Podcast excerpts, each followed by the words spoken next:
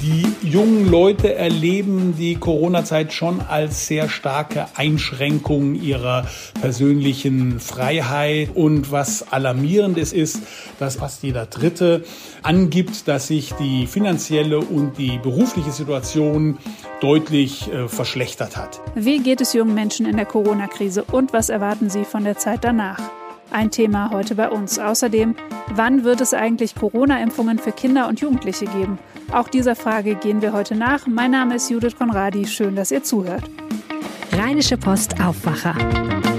News aus NRW und dem Rest der Welt. In der Corona-Krise gibt es ja leider viele Verlierer und einer davon ist ganz bestimmt auch die junge Generation. Distanzunterricht an den Schulen, ein Studium anfangen ohne Kontakt zu den Mitstudierenden, Partys und Treffen mit größeren Gruppen von Freunden sind sowieso verboten. Von dem, was die Jugendzeit ausmacht, bleibt gerade nicht so viel übrig. Ziemlich spannend ist ja deshalb, wie junge Leute selbst diese Zeit wahrnehmen. Mein Kollege Martin Kessler berichtet über die Studie Junge Deutsche 2021 und die hat sich genau mit diesem Thema beschäftigt. Martin, was ist das für eine Studie und wer wurde da befragt?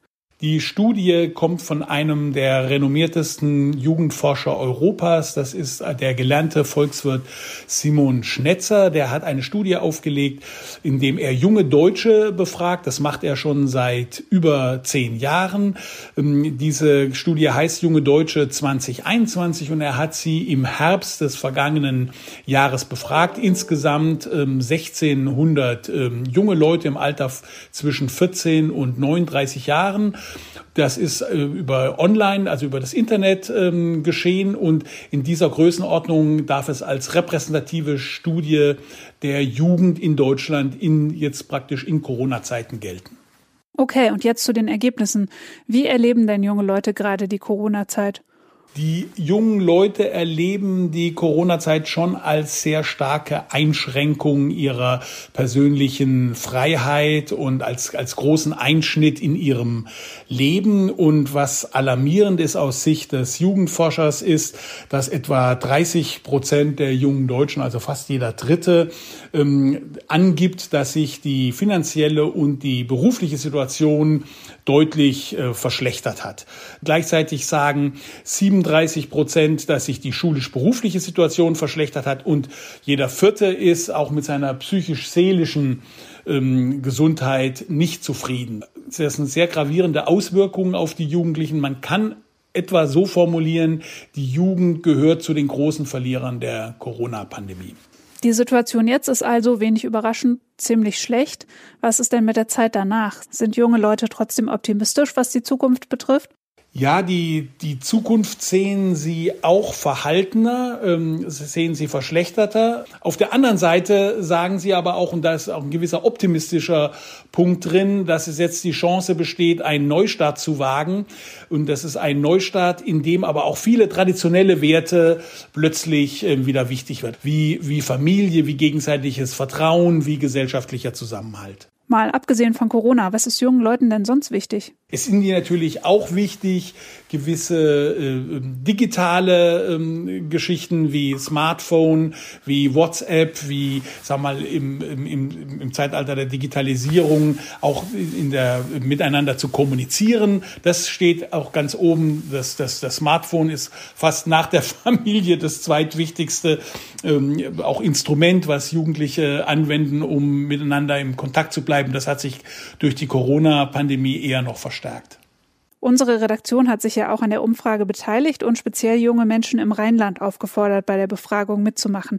Und wir haben auch eine Sonderauswertung der Teilnehmer hier aus der Region. Äh, Gibt es da eigentlich irgendwelche Unterschiede zwischen den Jugendlichen hier und denen anderswo in Deutschland? Ja, die gibt es. Also viele Sachen sind gleich. Also ähm, Vertrauen als, als wichtiger Wert, Gesundheit als wichtiger Wert, Familie als wichtiger Wert. Da sind die Rheinländer fast noch deutlicher als die übrigen Deutschen. Was interessant ist, ähm, dass die jungen Rheinländerinnen und Rheinländer ähm, nicht so ähm, die finanzielle Situation als pessimistisch einschätzen, wie das die übrigen Deutschen tun.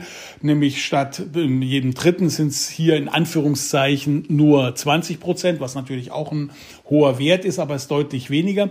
Und für die Jugendlichen im übrigen Deutschland ist Geld eine ganz wichtige Motivation, um, um voranzukommen um das Leben ähm, zu gestalten. Das ist bei den Rheinländern deutlich weniger ausgeprägt. Ich sag's auch mal in Zahlen.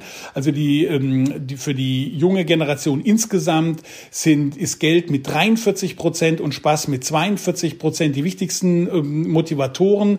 Dabei ist, sagen wir, der Stellenwert von Geld gegenüber der letzten Studie 2019 hat Herr Schnetzer nämlich auch nochmal eine Studie gemacht, sogar deutlich gestiegen von 36 auf 43 Prozent. Bei den Rheinländern ist das verhaltener. Das sind nur 26 Prozent der Meinung, dass Geld wichtig ist. Und vielleicht hängt es damit zusammen, dass sie auch ihre finanzielle Situation durch die Corona-Krise als nicht so deprimierend einschätzen. Spannend könnten diese Ergebnisse ja auch für Politikerinnen und Politiker sein.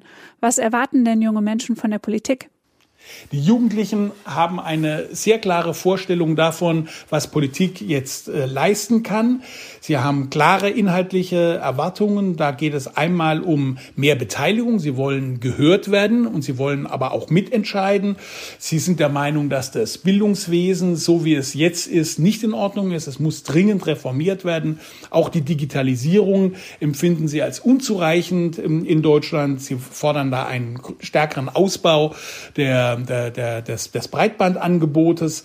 Und sie sind ähm, beim Klimaschutz äh, fordern, fordernder. Ähm, das heißt also, sie, sie, sie wollen ein entschlosseneres ähm, Vorgehen, ähm, wobei die, ähm, die Wertigkeit des Klimaschutzes überraschenderweise nicht ganz so hoch ist wie zum Beispiel Familie, Gesundheit, Zusammenhalt und solche Dinge. Also da ist die Generation Fridays for Future etwas irreführend, weil das ähm, vom Stellenwert her nicht ganz oben ist bei den Problemen oder bei den Werten, die Jugendliche anstreben.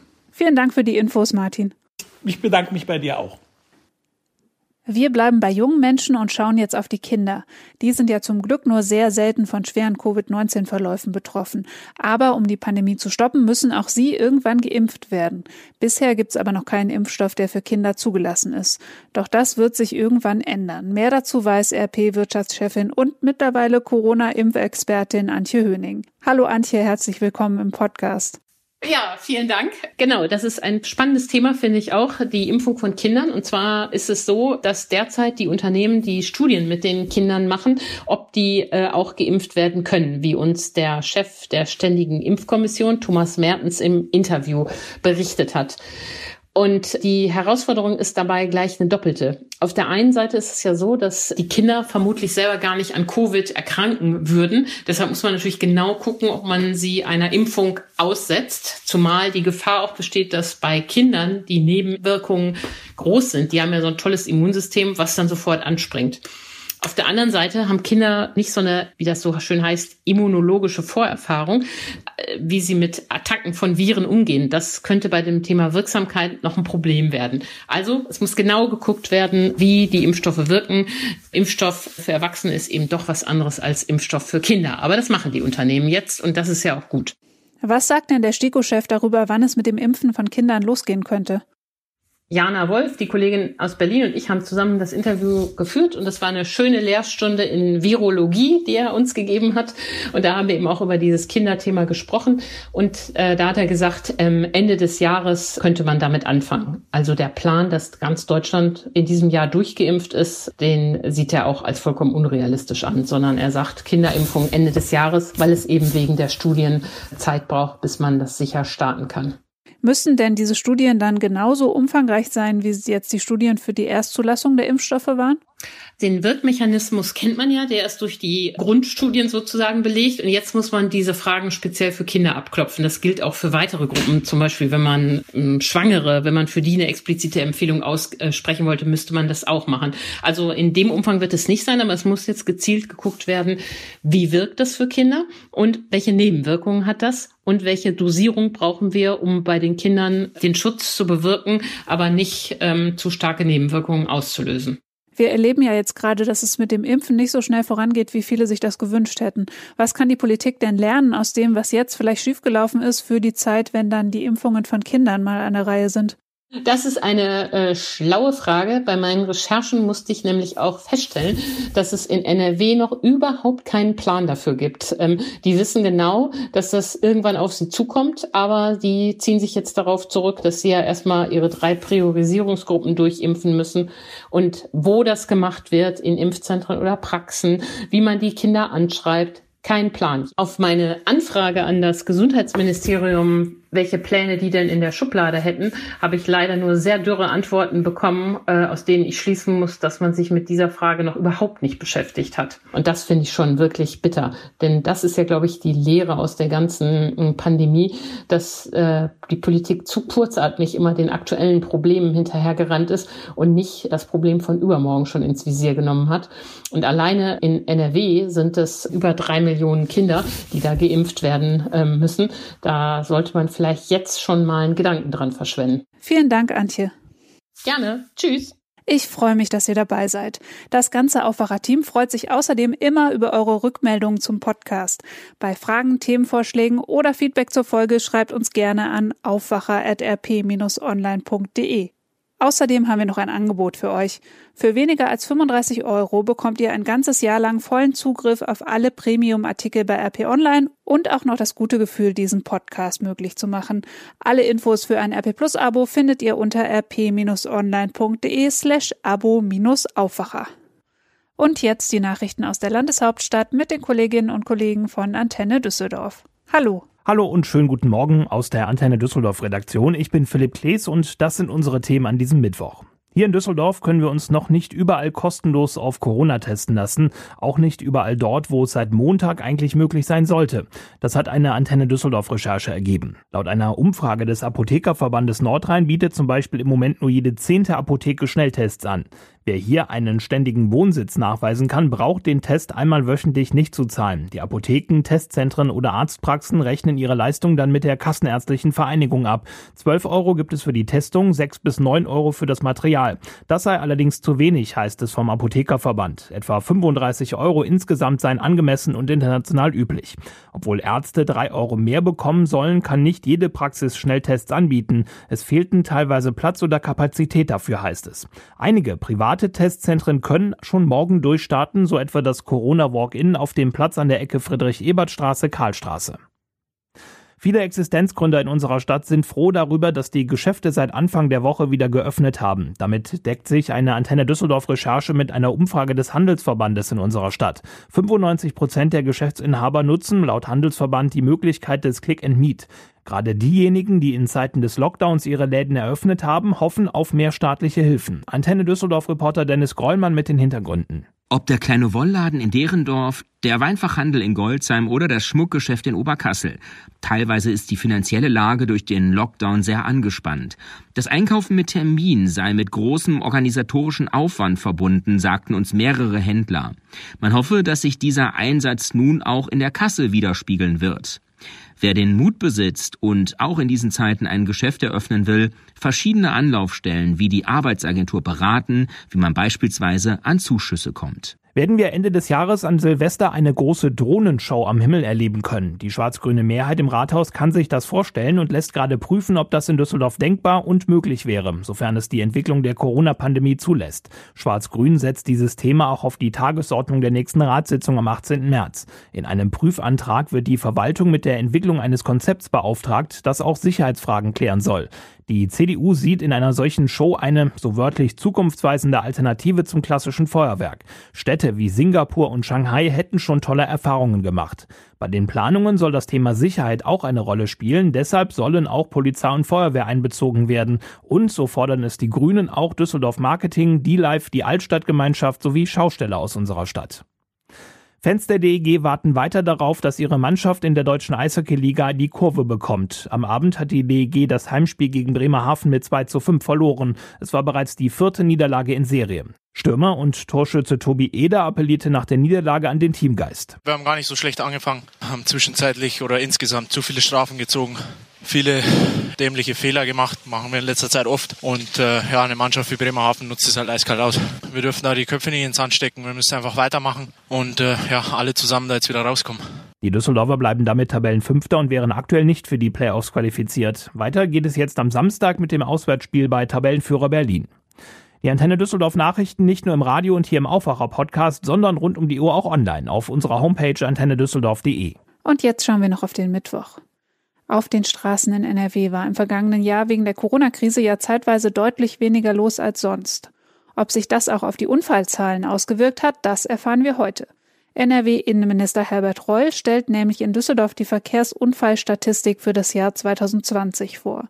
Und auch die einzelnen Polizeibehörden im Land veröffentlichen heute jeweils ihre lokalen Unfallstatistiken. Ein halbes Jahr nach einem blutigen Angriff auf einen Mann in Stolberg stehen im Prozess am Landgericht Aachen heute die Plädoyers und vermutlich das Urteil an. Als mutmaßlicher Messerstecher angeklagt ist ein 21-jähriger Deutscher mit irakischen Wurzeln. Er soll sein türkischstämmiges Opfer angegriffen haben, weil dessen Familie vor der Kommunalwahl auf einem Plakat der AfD zu sehen gewesen sein soll. Ihm wird gefährliche Körperverletzung vorgeworfen. Der Angeklagte soll das Foto der Familie mit dem Zusatz Gottesleugner in den sozialen Medien gepostet haben, ebenso wie ein Symbol der Terrormiliz Islamischer Staat. Der 21-Jährige ist vom Landeskriminalamt als Gefährder eingestuft. Im Düsseldorfer Museum Kunstpalast eröffnet heute eine große Ausstellung zum 90. Geburtstag des in Mönchengladbach lebenden Künstlers Heinz Mack. Wer sie sich anschauen möchte, muss sich wegen Corona über die Website des Museums anmelden. Außerdem gibt's digitale Führungen über die Videotelefonie-Software Zoom. 60 Minuten lang erklärt da eine Expertin oder ein Experte live die Kunst von Mack. Die digitale Führung kostet 5 Euro, die Teilnehmerzahl ist begrenzt, die Erstauflage heute ist bereits ausgebucht. Die Schau beinhaltet ungefähr 100 teils raumgreifende Arbeiten von Mack und ist vorwiegend seinem Frühwerk aus den 1950er bis 1970er Jahren gewidmet. Die Ausstellung ist bis zum 30. Mai zu sehen. Wegen des Lockdowns wurde sie etwa einen Monat später als geplant eröffnet. Einen ausführlichen Bericht dazu haben wir bei RP Online schon veröffentlicht. Ich packe ihn euch in die Show Notes. Das Verwaltungsgericht Minden verhandelt heute über einen Streit um Löschkosten nach einem Brand in einem Schlachthof. 2016 war ein Betrieb der Firma Westfleisch in Paderborn abgebrannt. Das Unternehmen soll 53.000 Euro für den Einsatz zahlen, lehnt das aber ab. Und jetzt zum Schluss noch ein Blick aufs Wetter. Bis zum Abend bleibt es heute meist trocken, dann setzt wieder Regen ein. Die Temperaturen liegen heute bei bis zu 12 Grad. Am Donnerstag wird es bis zu 14 Grad warm, es bleibt aber regnerisch und düster. Das war der Aufwacher vom 10. März. Ich freue mich, dass ihr dabei wart und hoffe, ihr hört morgen wieder rein. Macht's gut! Mehr Nachrichten aus NRW gibt's jederzeit auf RP Online. rp-online.de